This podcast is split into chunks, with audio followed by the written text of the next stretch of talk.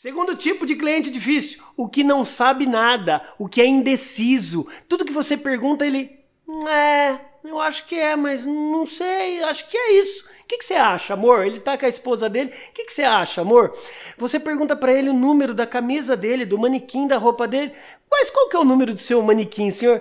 Não sei. Ah, mas qual cor de carro que o senhor quer? Ah, não sei. Olha só, veja pelo lado bom. Se ele não sabe, você tá com a faca e o queijo na mão. É, se ele não sabe, não tem é, uma visão exatamente específica daquilo que ele quer, que, ela, que ele queira comprar, você vai ser o consultor. Você vai descobrindo através de algumas perguntas fechadas e abertas. Mas o senhor gosta de cores escuras ou claras? Ah, claras. Ah, o senhor prefere que a entrega seja feita amanhã ou semana que vem? Ah, pode ser semana que vem. Captou? Você faz perguntas abertas e fechadas e você vai conduzindo a venda. Então, atender um cliente que não sabe nada é uma vantagem. Lembre-se disso.